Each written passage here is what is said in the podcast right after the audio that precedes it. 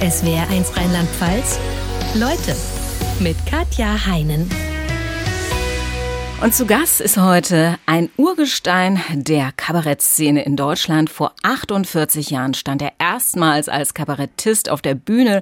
Er hat in der Zeit fünf Bundeskanzler kommen und gehen sehen und sich stets seinen kritischen Blick bewahrt. Zu Gast in Leute ist Thomas Freitag. Schönen guten Morgen. Guten Morgen. Sie bekommen heute bei der 50. Verleihung des Deutschen Kleinkunstpreises den Ehrenpreis des Landes Rheinland-Pfalz für ihr Lebenswerk verliehen eigentlich, ich weiß, man macht das nicht im Vorfeld, ich tue es jetzt trotzdem mal, ich gratuliere Ihnen einfach. Also herzlichen Glückwunsch dazu. Ich danke Ihnen. Was bedeutet Ihnen der Preis? Ja gut, das ist ja für das Lebenswerk. Ne? Wenn ich also jetzt ähm, das ironisch sehen würde, dann würde ich sagen, äh, so früh habe ich damit eigentlich gar nicht gerechnet.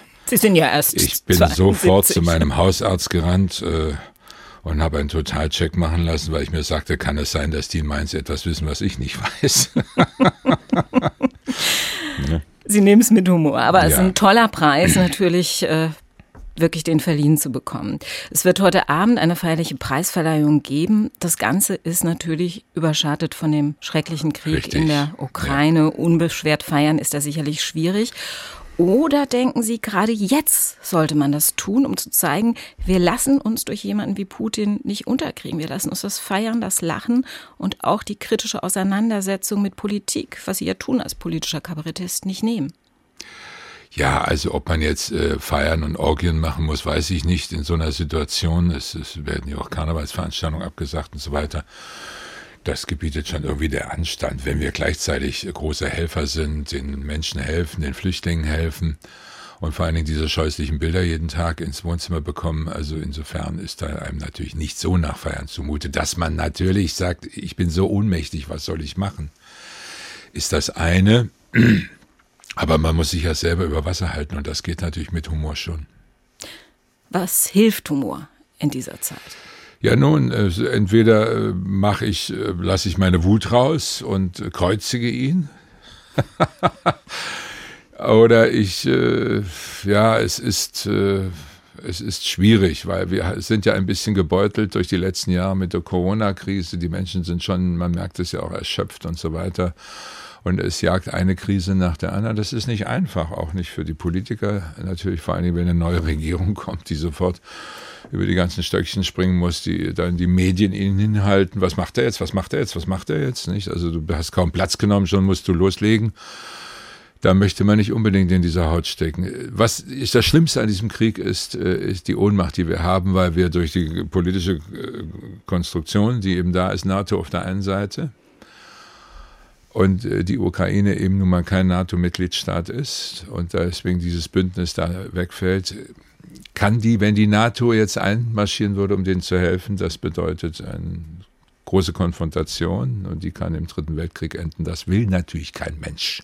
Nein, das wollen natürlich. Das ist das Furchtbare, dass sie, dass die Hände gebunden sind, dass es über soziale Maßnahmen geht, über Hilfen, über Flüchtlingshilfen auch über Waffenlieferungen meinetwegen, aber äh, dass man so richtig denen nicht helfen kann, das ist eben, das ist das Furchtbare eigentlich an diesem Krieg. Aber interessant ist ja, dass sogar die Menschen, die in U-Bahn-Schächten ausharren ähm, und ja wirklich Angst um ihr Leben haben müssen, zum Teil noch versuchen, lustige, sarkastische, satirische ja, Bilder von Putin zu verschicken über na, ihr Handy. Natürlich, das, das macht man, wenn man in der, in, selber in der Pfütze sitzt. Also dann ist, kommt der Galgenhumor natürlich. Wissen Sie, ich, ich habe gerade eine Knieoperation hinter mir und da habe ich festgestellt, äh, wenn man so andere Fälle sieht in der Reha, ach Gott, du mit deinem Knie, jetzt reg dich mal nicht auf. Es gibt viel, viel schlimmere Situationen und insgesamt, äh, wenn man dann zum Beispiel in der Raucherecke sitzt, dann entwickelt man schon einen Galgenhumor, weil man sich dann sehr nahe kommt.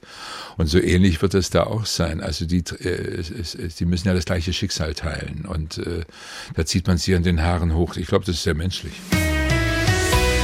Sie beobachten, Herr Freitag, das politische Geschehen schon von Berufswegen ganz besonders mhm. kritisch, sehen dabei vielleicht auch Dinge, die dem einen oder anderen von uns entgehen. Viele von uns merken nun, wir haben Putin unterschätzt. Haben Sie das auch getan? Äh, eigentlich nicht. Eigentlich nicht. Man muss ja nur äh, die Etappen anschauen, äh, in denen er sich äh, in denen er seine Macht ausgebaut hat. Ja, also ähm, dass er sicher mal ein bisschen anders drauf war, ist klar. Also als kleiner Geheimdienstmann heulend mit seiner Waschmaschine aus Dresden weggefahren, um dann in dieses Moskau zu kommen äh, mit äh, Gorbatschow, Jelzin, diese Wechsel dann und äh, da war es ihnen noch nicht so bewusst, aber später ist es ihnen bewusst geworden, dass eben diese Sowjetunion in dieser Form es äh, nicht mehr geben wird. Sie sind totgerüstet worden und sie konnten einfach nicht mehr. Und äh, jetzt kommt das Problem. Also das Russland ist kleiner und jetzt kann ich doch sagen, jetzt will ich aus diesem Land eine schöne Demokratie machen, wo es den Leuten gut geht, wo es ihnen auch wirtschaftlich gut geht und vielleicht kann sich dann das auf das Restland auswirken. Das hat er eben nicht gemacht, sondern er hat es versucht, von außen wieder hochzupeppen. Also Patriotismus, Ehre und im Grunde nach den alten Maßstäben, wie man immer verhandelt, wenn es innen nicht funktioniert, dann sucht man den Feind nach außen, um die Leute hinter sich zu scharen. Und das hat er ja letzten Endes peu à peu immer gemacht. Also das große Russland, Patriotismus, es hängen wieder Stalin-Bilder, muss man sich mal vorstellen, als ob wir, wenn wir den Hitler aufhängen würden, hier wieder. Also das kriegt schon bizarre Züge, da lebt er in seiner eigenen Welt und äh, kompensiert da etwas, was, was mit der Wirklichkeit und den Bedürfnissen der Leute, vor allem der jungen Menschen, der Russe ist ja da sehr leidensfähig, wie wir aus seiner Geschichte wissen, aber die jungen Menschen kapieren sehr wohl, das liegt natürlich durch die digitalen Medien, dass die schneller an die Informationen rankommen wie früher, was jetzt auch nicht mehr geht. Und dann jetzt im Heute zu sagen, das Wort Krieg gibt's nicht, es handelt sich um eine andere Aktion. Ähm, und die Leute wegzusperren, wenn sie nur auf die Straße gehen und nur anfangen, ein Schild hochzuhalten, also noch gar nichts gesagt. Ne? Daran sieht man, was er eigentlich von seinem Volk hält, nichts. Er will wohl als der große Popanz irgendwann mal in die Geschichtsbücher eingehen und ob das gelingt, weiß ich nicht. Das hoffen wir jetzt einfach mal nicht. Nein, ne? das hoffen wir nicht. Nein. Es wird auch nicht so sein. Am Ende werden sie alle elend eingehen. Also das glaube ich. Aber es wird auf beiden Seiten sehr, sehr viele Opfer kosten. Ja, natürlich. Hitler hat sich seine Ideen auch viele Menschen kosten lassen. Sie waren jemand, der schon immer explizit darauf hingewiesen hat, Leute, passt auf unsere Demokratie auf. Ja. Demokratie und Freiheit kommen nicht aus der Steckdose. Jetzt betont der ukrainische Präsident Zelensky ja immer wieder, es ist nicht nur ein Krieg der Russlands gegen die Ukraine, sondern es ist ein Krieg gegen die Demokratie insgesamt, gegen die westlichen das Werte. Ist, äh, Sehen Sie das wie er? Ja, das sehe ich wie er. Nicht? Also ich meine, das ist, hat Putin wahrscheinlich auch unterschätzt, dass die Leute einen, einen großen Freiheitswillen haben und äh, die Anlehnung an Mütterchen Russland ist bei ihnen gar nicht so sehr ausgeprägt. Also sie verteidigen sich selbst und wir gucken mit großen Augen dahin, mit welcher Kraft sie das noch machen, mit welchen Möglichkeiten. Also sie sind ja nun unterlegen, also was die Waffen anbelangt. Auch wenn ich zwischendurch äh, Informationen bekomme, dass, dass die Russen nicht gut ausgerüstet sind mit dem Material, was sie da bringen, aber man weiß ja um die Raketen, äh, die sie haben und wenn sie es wirklich drauf anlegen, dann ist, ist das ganz, ganz schnell platt gemacht. Aber das ist so, so furchtbar klein, klein, klein abläuft, Wohnblöcke beschießen, also den Menschen selber, die Zivilisten eben angreifen. Das ist auch ein Novum. Und äh, das, äh, das muss er wahrscheinlich teuer bezahlen irgendwann. Also wie sollen sie denn überzeugt werden? Er will sie gar nicht. Vielleicht will er ein leeres Land haben, Hauptsache das Land. Und die Leute sind alle in den Westen abgehauen. Vielleicht interessiert ihn das gar nicht. Ich weiß es nicht. Also ich, die Ukrainer, der größte Teil kann man mal sagen, sind nicht auf seiner Seite. Herr Freitag, Sie sind äh, gestern aus Berlin angereist nach Mainz. Spüren Sie in Berlin schon was von den Flüchtlingsströmen, die auf uns zukommen? Ja, man merkt es schon gewaltig. Also es kommen volle Züge an. Die, der Bahnhof ist überfüllt und man kriegt es in den Nachrichten mit, also den Regionalnachrichten, wie man also jetzt äh, die Quartiere besorgt und wie man den Leuten hilft. Das ist äh, sehr groß. Das ist diese persönliche Hilfe ist ja die dichteste Form der menschlichen Kommunikation. Und äh, ich glaube, dass die Leute das auch wahnsinnig gerne machen, weil das ist greifbar. Also ich, ich will das Wort Nächstenliebe jetzt mal nicht so überstrapazieren, aber äh, dass man äh, unmittelbar jemandem helfen kann. Ja, dass man es sieht und warum man es tut.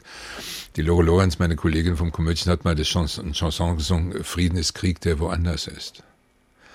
Und äh, bisher waren die Kriege immer woanders. Und wir haben hier sehr behütet in Europa gelebt, vor Dingen in Deutschland. In Deutschland geht es ja im Verhältnis zu vielen anderen sehr, sehr gut. Und plötzlich äh, kommt das so nah und man denkt und man reflektiert anders. Man denkt anders nach über das, was, äh, was der Frieden bedeutet, was Europa bedeutet.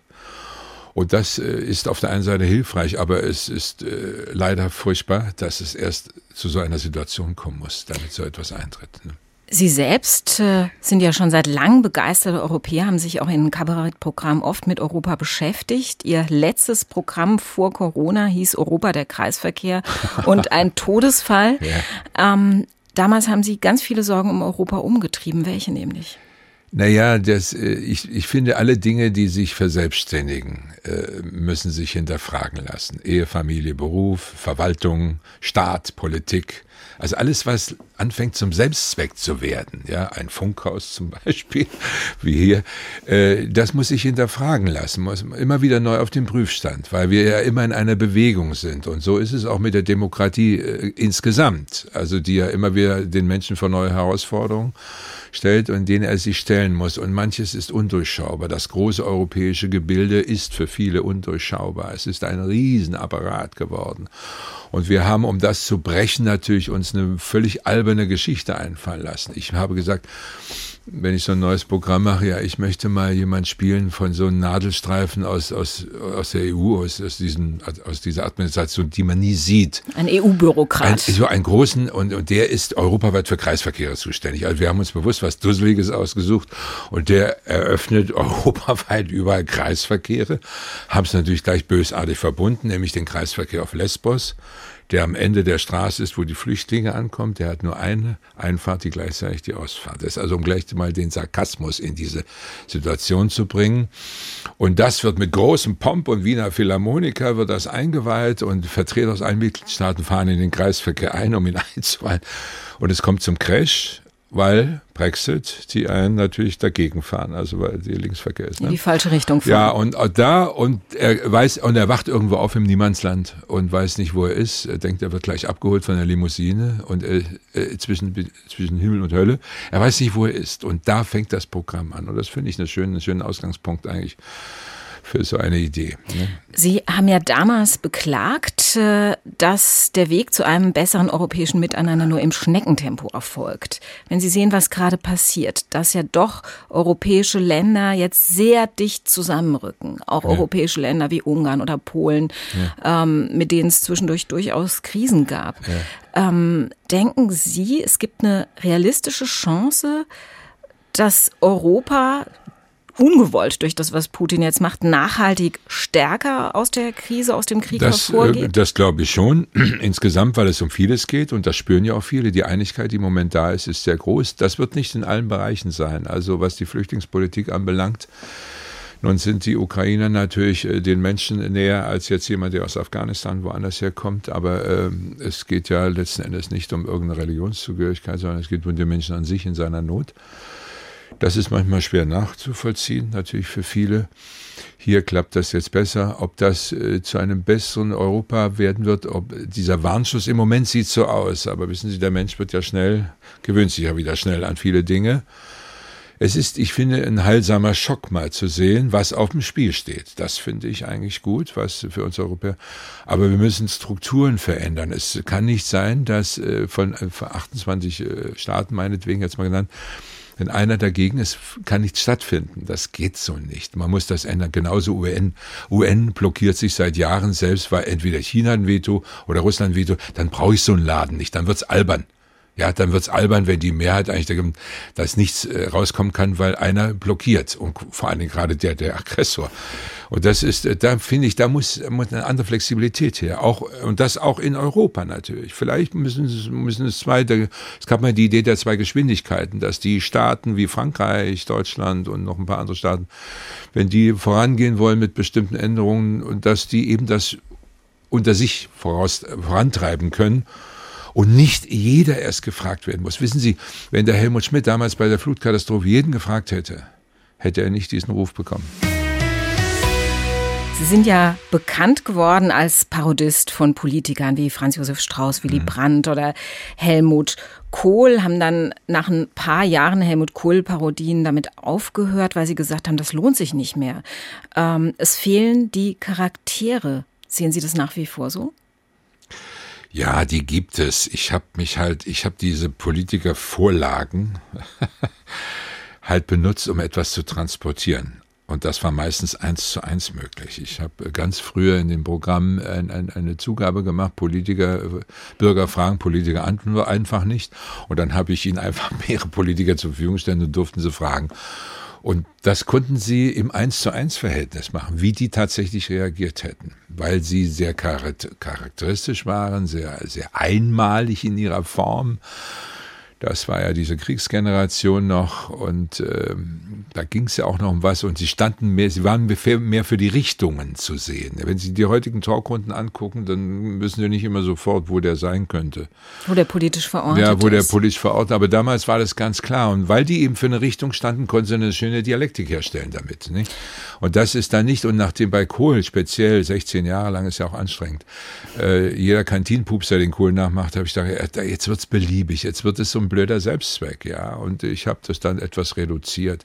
Dass ich die immer mal wieder aufleuchten lasse, weil die Leute das gerne hören, mache ich, aber da muss ich mir immer einen schönen Haken einfallen lassen, damit es auch eine Logik hat. Was wäre denn mit einer Gerhard Schröder-Parodie, einer der wenigen, der Putin nach wie vor die Treue hält? Ja, also das ist, äh, den habe ich nur mal in einem Programm nachgemacht, wo der Helmut, wo der Brandt in ihn reinfährt, also äh, in Schröder reinfährt und plötzlich als Willi spricht und ihn da zurechtbügelt.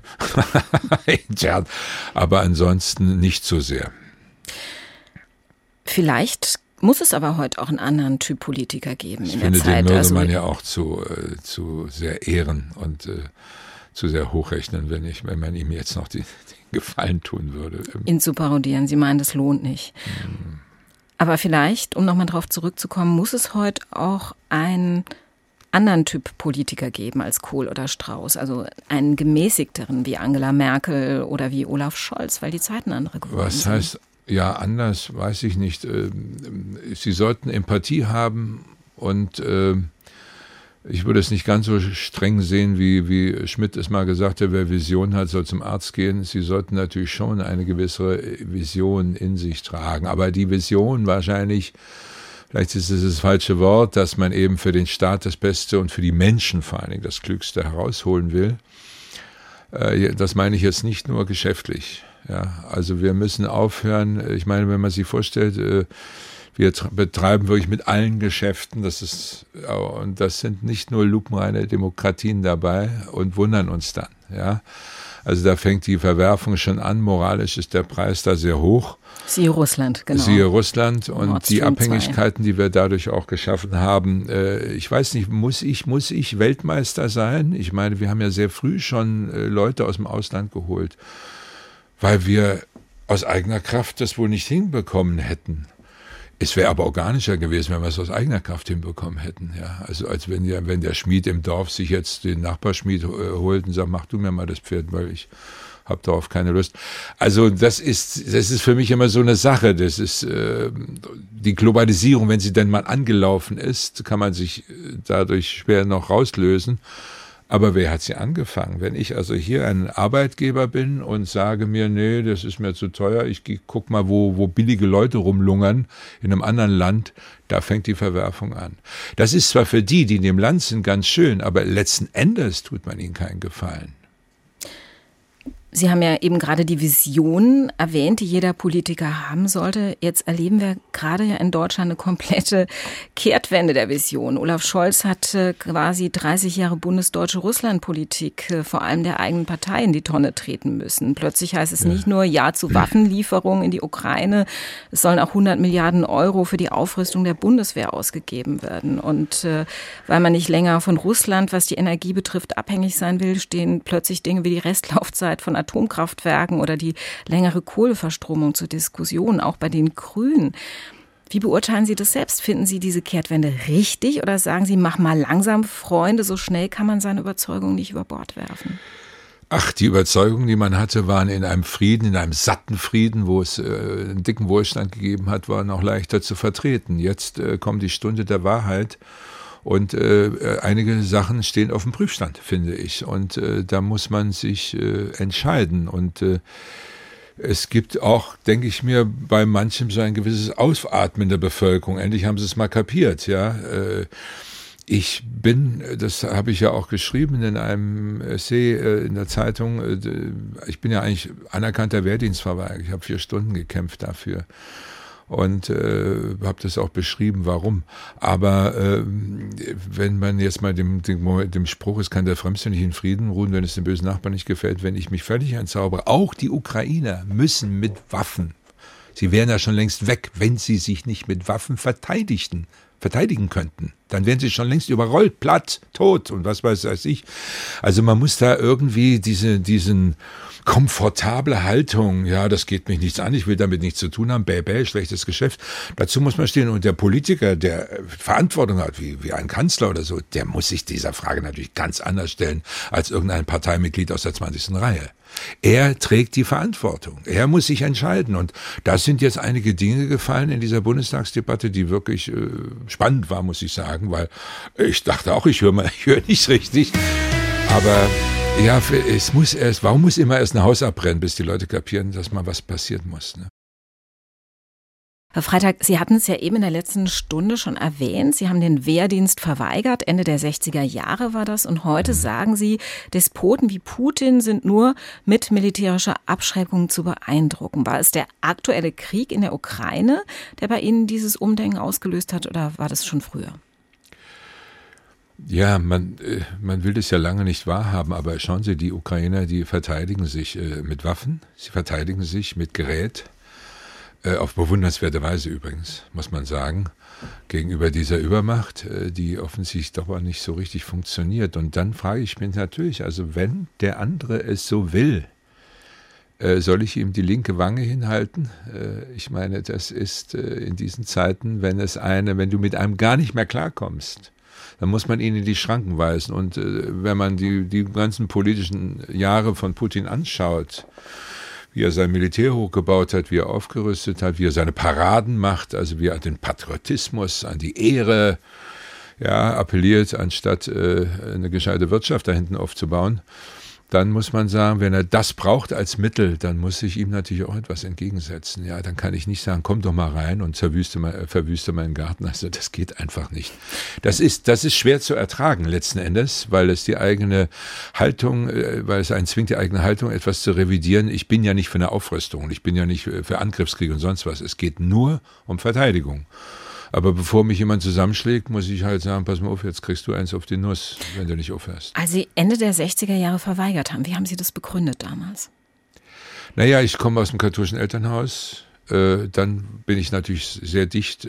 45 äh, war der Krieg zu Ende. Ich bin Nachkriegskind. 50 geboren, 45 war der Krieg zu Ende. Wir wissen, was dieser Weltkrieg angerichtet hat mit seinen 60 Millionen Toten. Die Zahl ist so groß, die kann man sich gar nicht vorstellen. Wir wissen übrigens auch, was die Deutschen in der Ukraine geleistet haben damals, die Nazis und die SA. Ähm, da muss man sagen, das darf sich nicht wiederholen. Wir müssen einen neuen Weg gehen. Und wenn sich die, die Väter von, von Europa sich was ausgedacht haben, wir müssen jetzt kommunizieren, wir müssen uns verständigen.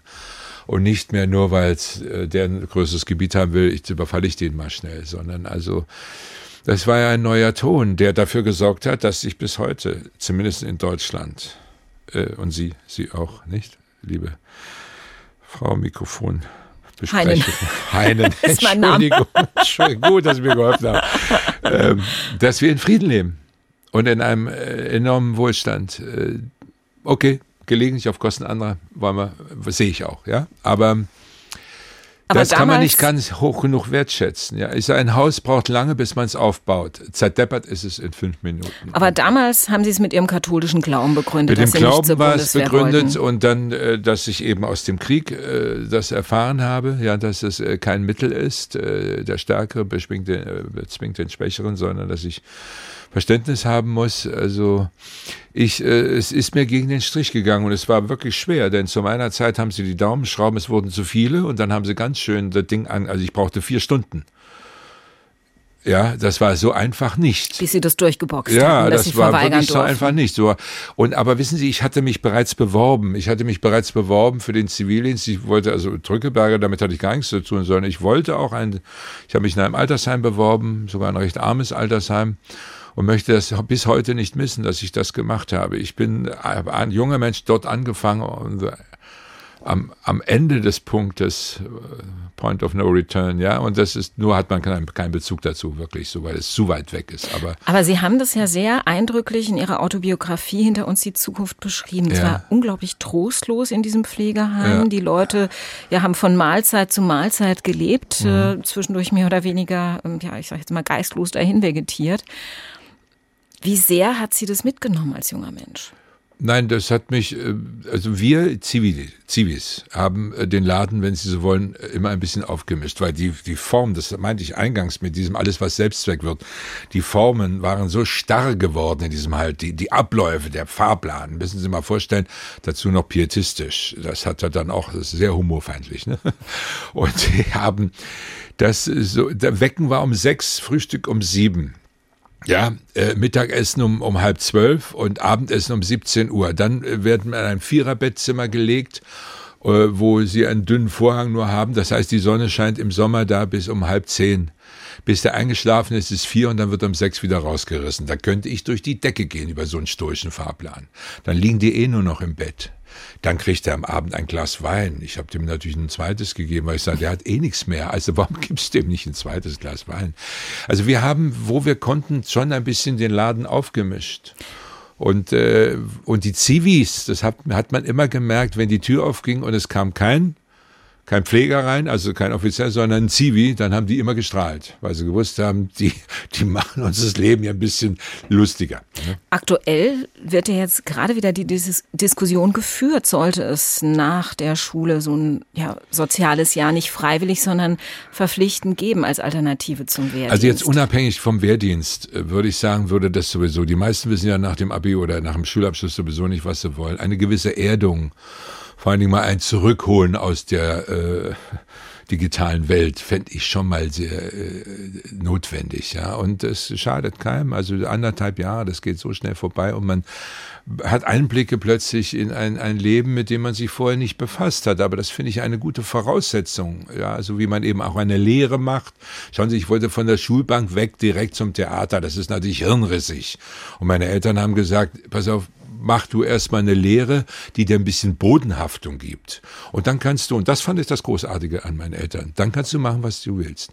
Und sie haben sich nie wieder in den Weg gestellt, aber sie haben erzwungen und bis ich da soweit war, habe ich ja rumgejobbt, weil ich äh, konnte mich nicht entscheiden. Ich habe auf dem Bau gearbeitet, in einer Tonfabrik. Ich habe eine, eine Ausstattungsfirma, die einen Hotelnau bauten, die Schabracken an den Fenstern. Bis mein Vater irgendwann so einen Grind bekam, dann ging er an den Zaun zum Nachbarn, der war Filialleiter einer Bank, sagt, ich Nehmen Sie den Zausel bitte in eine Lehre. Ich halte das nicht mehr aus. Ich bin meinen Eltern dankbar, dass sie darauf bestanden haben. Sie haben gerade gesagt, im Nachhinein bin ich meinen Eltern dankbar, dass sie mich gezwungen haben, eine Bankenlehre zu machen, bevor ich auf die Bühne gehe. Was haben Sie für sich aus dieser Zeit gelernt, aus der Bankenlehre? Ich meine, es hätte auch was anderes sein können. Es bot sich einfach an. Also ein langes Studium wollte ich nicht machen, außer der, dem Schauspielstudium, was ich dann eh mir privat finanziert habe, nebenher gemacht habe. Der Bankkaufmann hilft einem insofern, dass man äh, also nicht nur geerdet wird bei so einer Lehre, ähm, sondern auch ein Verhältnis äh, zum Geld. Und da habe ich ja auch bei vielen Kollegen aus der ganzen Branche, das betrifft nicht nur Schauspieler, auch Sänger, Musiker oder sonst was, wo es plötzlich abgeht und ähm, die dann äh, plötzlich recht gut verdienen und äh, sich nicht so richtig bewusst sind, dass ihnen davon nur die Hälfte gehört und die müssen sie versteuern. und das habe ich immer gewusst. Also das so ein bisschen das Eichhörnchen, was so vorsorgt, das äh, hat das ein bisschen genährt, dass man einen Bezug dazu entwickelt hat. Und ähm, dafür, das war schon mal das Gute. Ne? Das andere ist eben die Erdung und so weiter, äh, dass man eben eine Lehre gemacht hat. Danach der Zivildienst, das nochmal eine Erdung, nochmal eine ganz andere Art bis ich dann mit äh, großer Naivität und aber auch Demut äh, in diesem Beruf gestartet bin. Ich habe Leute gesucht, die ich habe ja in der Stadt schon ab 15 äh, mein Unwesen getrieben, indem ich mit verschiedenen Nümmerchen und Sachen bei Veranstaltungen auftrat, wusste aber immer, das wird nicht der Maßstab sein. Du musst dich mal an einem anderen Publikum stellen, wo vielleicht ein paar Profis sitzen, die sagen, ja, das lohnt sich, du kannst auf die Schauspielschule gehen oder so, ja, das ist ausbaufähig. Das wusste ich ja nicht. Ich, ich wusste ja gar nicht, wie, wie komme ich da überhaupt hin. Was haben Sie gemacht? Naja, ich dachte, du musst aus diesem, aus dieser Stadt raus, Backnang, äh, bin ich ja groß geworden und das sind 30.000 Einwohner. Und da hat man natürlich beim Feuerwehrball und im Kaninchenzüchterverein und sonst was da alles so war und Jugendveranstaltungen.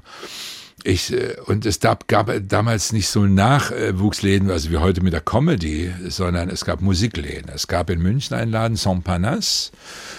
Das ist, äh, da hat angefangen Lindenberg, äh, Frettel Fesel, Reinhard May, äh, Peter Maffei, also die auch die ganz Großen haben da angefangen. Aber mehr Musik und in Berlin Independence, das Go-In und da hat man sich gestellt. Und dadurch, dass damals, das war so die Zeit, wo alle mit der Klampfe das ambitionierte Lied sangen, nämlich Reinhard May. Reinhard May war damals schon ein großer, der es geschafft hat mit tollen Liedern. Und sie machten jetzt alle nach mit so einem ambitionierten Song. Und jetzt kommt einer, der macht da draußen den Papst und den Moser und so Parodien. Und da waren die natürlich aus dem Häuschen. Also das ging dann ziemlich raketenhaft, weil das was anderes war, ein anderes Genre. Ne? Mhm.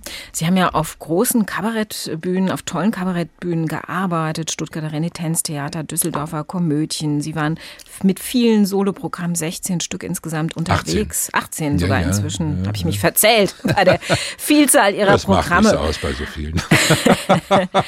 und haben sehr erfolgreich auch Fernsehen gemacht. In den 80er Jahren hatten sie mit Freitagabends eine eigene Sendung, hätten das auch weitermachen können. Es gab Angebote für größere Shows, Verstehen Sie Spaß oder Sieben Tage, Sieben Köpfe. Warum haben Sie das nicht gemacht, sondern gesagt, mir ist die kleine Bühne lieber? Ja, also damals, ich muss ja mal ausgehen, wann das war, da war noch die Trennung U und Ehe doch sehr stark. Und ich war ja nun doch auch ein ambitionierter, also auch mit, mit, mit seinen innenpolitischen Inhalten. Und ich dachte mir, wenn du jetzt äh, die, dich öffnest und du musst da den Kompromiss für die Breite machen, ich will es jetzt nicht negativ ausdrücken, aber in, in Richtung Unterhaltungsfuzzi. Ich sage es jetzt mal bewusst so, um es zu verdeutlichen. Man ist, es gibt wunderbare Unterhalter. Ne? Ähm, dann äh, weiß ich, wusste ich damals nicht, kannst du zurückgehen? Bist du glaubwürdig wieder auf der Bühne, wenn du, wenn du eine Haltung vertreten willst? Oder sagen, du komm, mach doch deine Späße, das ist doch viel schöner und lass uns mit deinem Gedöns zufrieden. Und da hatte ich einfach Befürchtungen. Das war das eine. Das andere ist, dass das Fernsehen einen natürlich schon wahnsinnig einschränkt also wo du dich hinstellen sollst und so weiter. Also wie lange der Beitrag ist, kann man da nicht noch was wegmachen. Und wenn du Pech hast, dann wird hinterher noch geschnitten. Also, dass du manchmal immer älter aussiehst, als du eigentlich bist. Und auf der Bühne bestimme ich das. Ich bin mein eigener Produzent. Ich, äh, besorg, ich, hab, ich bin im Grunde wie ein Theater, nur ohne eigenes Haus. Aber ich arbeite auch mit Stab. Ne? Ein Mann, der sagt, um politisches Kabarett zu machen, braucht man Unzufriedenheit mit der Welt. So gesehen muss er eine große Unzufriedenheit in sich haben, denn er hat bislang 18 erfolgreiche Kabarettprogramme auf die Bühne gebracht. Zu Gast in Leute ist Thomas Freitag. Sie hatten gerade gesagt, ich wollte kein Unterhaltungsfuzzi werden im Fernsehen, sondern politischer Kabarettist. Ihr persönliches politisches Erweckungserlebnis war Willy Brandt. Wie alt waren Sie, als Sie durch ihn dazu kamen, sich intensiver mit der bundesdeutschen Politik zu beschäftigen? Naja, jung. Also das ist, äh, das war eben nach der Adenauer Zeit. Und ich habe noch zwei Brüder, die älter sind. Und äh, der eine war zuerst bei der Jungen Union und dann merkte er, das war ihm dann noch etwas verstaubt. Und dann äh, kam Willi und Willi hat sie ja wie so ein Menschenfischer angezogen. Das war unglaublich. Ich habe ihn ja auch ein paar Mal erlebt. Ich habe ihn auch mal später dann interviewt und so weiter. Ähm, das war schon stark und vor allen Dingen hat uns das eingeleuchtet nach der Zeit des Kalten Krieges. Jetzt mal wieder Aufweichung und äh, Aus, Austausch. Also Wandel durch Annäherung. Das äh, war plausibel und ähm, äh, statt Kalter Krieg. Und das äh, konnte ja auch in diese Richtung lange gehen bis hin äh, letzten Endes zum Mauerfall. Und äh, wo Willi noch sagt, auf dünnem Eis muss man schnell gehen, wo viele Fehler gemacht wurden, natürlich äh, durch diese Vereinigung, aber da ist auch was dran. Das ist ein staatstragender Satz natürlich, auf dünnem Eis muss man schnell gehen.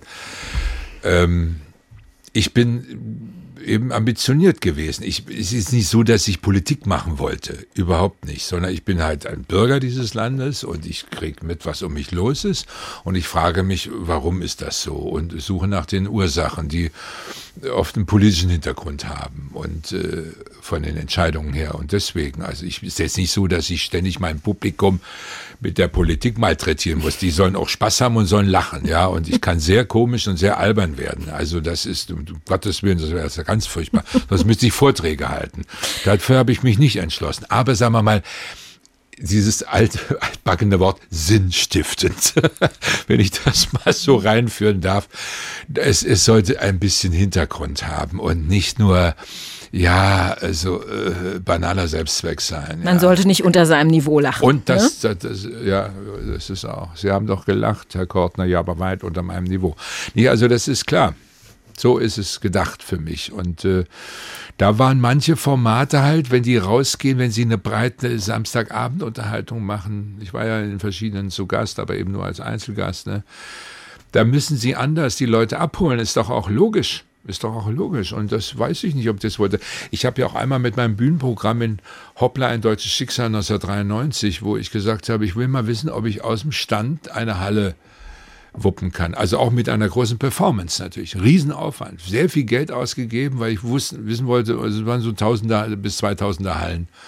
Das habe ich auch gemacht. Und hat geklappt. Das hat ne? funktioniert. Äh, ich habe mir zwar da den Rücken äh, fast äh, kaputt gemacht, weil es eine brutale Show war, die ich da absolvieren musste. Und dann wusste ich, wie das ist und stellte aber fest, das Publikum ist jetzt nur noch eine große äh, Masse, Masse, die du nicht, wo du keinen Zugang mehr hast. Das, Hallo Hamburg oder so, ja. Und äh, da ist doch schöner, wenn du den Einzelnen da unten äh, greifen kannst und spüren kannst, dass ob er dran ist. Und ich habe es nur einmal auch gemacht. Und habe ich gesagt, gut, das hast du jetzt gezeigt, dass du das kannst, aber es ist nicht so mein Ding. Also 200 bis 400 Leute finde ich äh, angenehmer. Ich würde noch mal gerne auf Ihre Kindheit zurückkommen und auf Ihre Jugend. Sie waren Willy Brandt-Fan. Ihr Vater war damals CDU-Mitglied. Wie ja. heftig wurde in Ihrem Elternhaus über Politik gestritten? Na, wahnsinnig.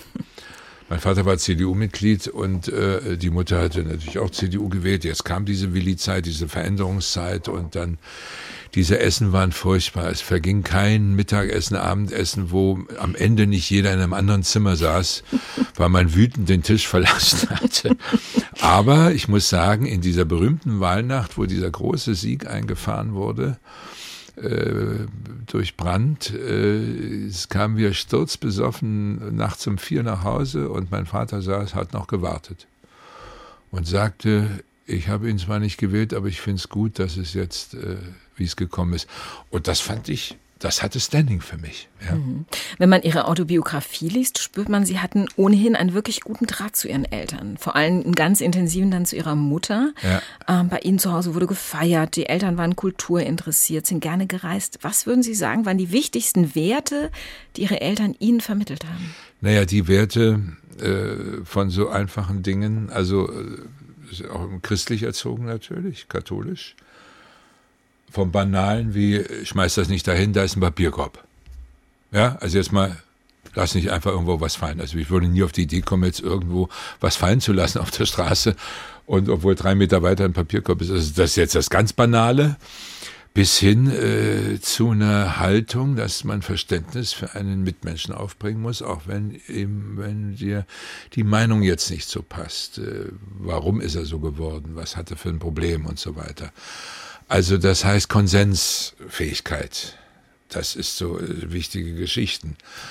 Und äh, da hat mir, haben mir meine Eltern schon ein ganz gutes Rüstzeug gegeben, das muss ich sagen. Da, jetzt, wo ich äh, 70 bin, denke ich da oft dran und sage, ich bin so froh, dass die mir so einen Rahmen mitgegeben haben, dass man also in, in weiteren Sinne so mit Anstand, in, ja, also in Anführungszeichen natürlich, ne, auch mit Fehlern. Also da äh, Familienbande, da steckt ja das Wort Bande auch drin, also da haben alle ihre Leichen im Keller, das wissen wir doch. Ne? Aber so durchs Gröbste durch. Da haben sie mir schon sehr geholfen und ich bin heute, ich, das Irre ist, also ich meine, meine Mutter war ein enges Verhältnis, mein Vater hat sich aus, aus Kindern nicht so viel gemacht, aus Kleinkindern. Deswegen, das habe ich ihm dann auch mal vorgeworfen bei einer Geburtstagsrede zum 70. Hat sich, war die Solidarität, die Koalition mit meiner Mutter größer das hat er dann ein bisschen bedauert, dass er da nicht mehr so einen Zugang hat. Und ich, ich habe es ihm aber auch mal gesagt. Ne? Aber natürlich, jetzt stelle ich fest, dass mein Vater im Laufe der letzten Jahre viel mehr wieder bei mir hochsteigt. Mit der Mutter war eh klar, das war super Verhältnis. Und ich äh, habe ein gutes Verhältnis zu ihm. Ich bedauere, dass ich über manches nicht mit ihm reden konnte. Das bedauere ich. Ne? Herr Freitag, es gab Zeiten, da hatten Sie quasi täglich Auftritte, ein Wahnsinnsstress. Wie viele Auftritte hatten Sie noch in der Zeit vor Corona? Mm, ja, 150 bis 200 Vorstellungen im Jahr. Das ist natürlich trotzdem eine ganze Menge. Äh, das war ganz früher doppelt so viel. Und dann hat man auch noch den Unfug gemacht, äh, Fernsehen, abends eine Vorstellung, äh, bis es dann mal doch zu einem Problem kam beim Schwimmen. Ich erreiche die Insel nicht. Also um es kurz abzukürzen, Lore Lorenz sagte später mal zu mir, willkommen im Club. ich fuhr dann, konnte nicht mehr durch den Tunnel fahren. Ich, äh, war, beim Fliegen musste jemand mitfahren, der mich streichelt. Also Lift war gar nicht mehr möglich, war ganz, ganz furchtbar. Ist alles überwunden. Und also jetzt dieser Stress hat, hat sie quasi ja, in, jetzt, in. Aber jetzt, ich bin ja, wenn Sie so wollen, schon fast Rentner. Oder naja, also mit, mit 150 äh, Auftritten vor Corona ist es noch weit von der Rente entfernt. Ja, aber nein, nein, ich habe es ziemlich reduziert. Und Corona hat natürlich, war natürlich eine bösartige Zäsur, Berufsverbot, wenn Sie so wollen, für anderthalb Jahre keine leichte Zeit und da war ich doch froh, dass ich soweit schon in, in mein, mein Feld geordnet hatte, wenn man so sagt. Also Sie meinen jetzt finanziell, ne? Ja, aber wenn Sie jetzt einen, einen nehmen, der, der was wissen will, der Karriere machen will, der also in diesem Beruf steht mit 30, 35, das ist natürlich eine absolute Katastrophe für solche Leute. Wirklich, das, das ist wirklich furchtbar. Da habe ich mir oft schon gedacht, mein Gott, also das ist, äh, du investierst und so. Ich kann mich ja noch ein bisschen abfedern. Ne? Mhm. Also schlimm. Dennoch sagen Sie, aufhören tue ich noch nicht mit über ja. 70. Was motiviert Sie jetzt nach Corona eben nicht aufzuhören, sondern weiterzumachen? Also zum einen Spaß an der Freude, ganz klar. Äh, und solange ich wackeln kann, gut, jetzt habe ich eine Knieoperation gehabt, das ist nicht so ganz einfach, aber äh, es hält einen fit, man muss. Äh, und der Kopf, der Kopf wird bedient. Und wenn man sich mal vorstellt, dass wir viele Dinge loswerden, die der normale Postangestellte oder sonst was äh, Aktenordnerträger nicht loswerden kann und wir kriegen sogar noch Geld dafür, dann ist es ein sehr königlicher Weg, seine Seele und sein Frust loszuwerden. Also insofern, es, es sind sehr viele schöne Sachen und ich kann es ja soweit äh, überblicken, dass ich sage, nicht so viel da und da, wo es Spaß macht und du bleibst dabei. Die schönste Form der Erholung ist für Sie auf Ihrem eigenen Boot zu sein als ja. Kipper. Was haben Sie für ein Boot? Ich habe ein Motorschiff. Äh, mit dem Segeln war es so, dann braucht es, brauchst du das Revier und ich habe ja lange in Köln gelebt und die Maß, also bei Maastricht, so Monster, da ist äh, mit Segeln kannst du auch, aber das ist zu klein. Man hätte jetzt zum Eiselmeer, das ist mir zu weit gewesen. Ich will ja von dem Schiff was haben, bin also Motorschiffer geworden. Aber diese Erdung, äh, die man dort erfährt, also Reisen wie der päpstliche Gesandte, auch in so in Orten ankommen, allein die Einfahrt nach Maastricht ist so herrlich. Gut, jetzt in Berlin kriege ich das ganze Gewässer um Berlin mit. Ähm, Gibt es ja auch eine ist, ganze Menge. Das ne? hat sehr viel mit mir gemacht und ich, Freunde haben gesagt, mein Gott, das hat dich wirklich verändert. Du bist, du bist based, du bist gut geerdet. Weil es entschleunigt halt enorm. Ne? Und man die Demut, also ich sage mal dem Größenwahnsinn auf der Bühne die Demut vor dem Wasser entgegenhalten. Herr Freitag, ich danke Ihnen, dass Sie Zeit für Leute haben. Auch noch ein kleines Dankeschön für Sie. Ich dachte, bei Ihrer großen Vorliebe für Gewässer und für Europa ja. schenke ich Ihnen ein Buch über den vermutlich europäischsten Fluss überhaupt, den Rhein hier, der durch Sehr sechs schön. europäische Länder fließt. Ja. Und äh, um den sich ganz viele europäische Geschichten ranken. Richtig. Und die spannendsten können Sie hier in dem Buch nachlesen. Das ist sehr schön. Ich bin ja schon ein paar Mal gefahren. Und äh, ich liebe diesen Fluss, ja. Danke, dass Sie hier waren. Ich danke auch. Eine schöne Preisverleihung heute Abend. Vielen Dank. Auf Wiederhören. SWR 1 Rheinland-Pfalz. Leute, jede Woche neu. Auf swr1.de, in der SWR 1 App und überall, wo es Podcasts gibt.